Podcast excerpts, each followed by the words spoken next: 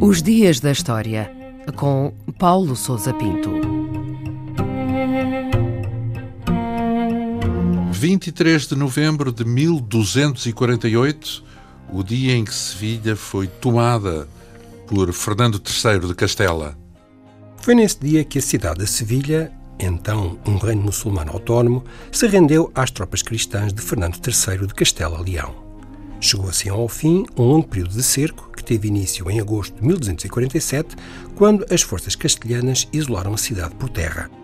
O cerco foi depois completado quando a Armada de Castela tomou Sanlúcar de Barrameda, na foz do rio Guadalquivir, e destruiu as embarcações inimigas que ali se encontravam. Completamente isolada, com todos os seus abastecimentos cortados e sem esperança de socorro, a cidade iniciou as negociações com Fernando III com vista à rendição.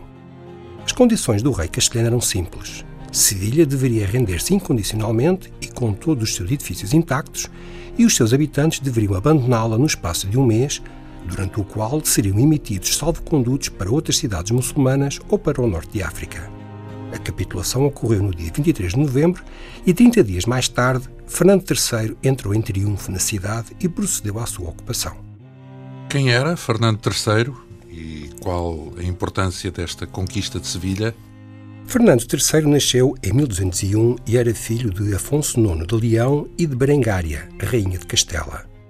É uma figura relevante na história de Espanha, uma vez que herdou e conseguiu reunificar novamente os reinos de Castela e de Leão, que haviam sido separados após a morte de Afonso VII em 1157.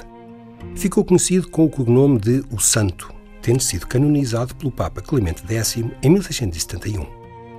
Foi durante o seu reinado que Castela-Leão se afirmou como a principal potência da Península Ibérica, tendo consolidado o seu avanço na Andaluzia mediante uma série de conquistas territoriais aos reinos muçulmanos.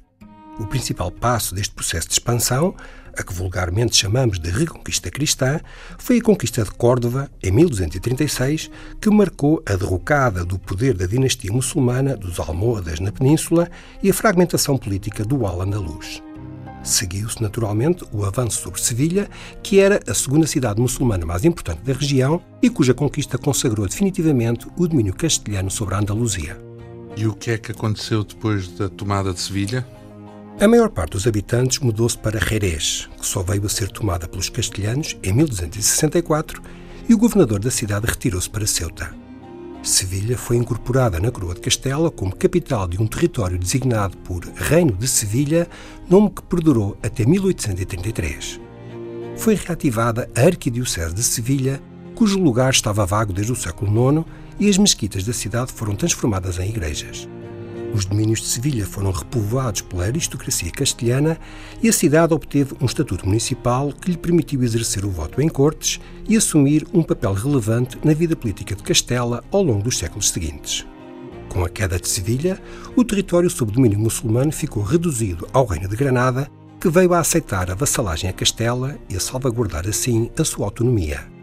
Esta situação perdurou até aos finais do século XV, quando o projeto de unificação política protagonizado por Isabel de Castela e Fernando de Aragão levou à supressão final de Granada e à sua incorporação em Castela em 1492.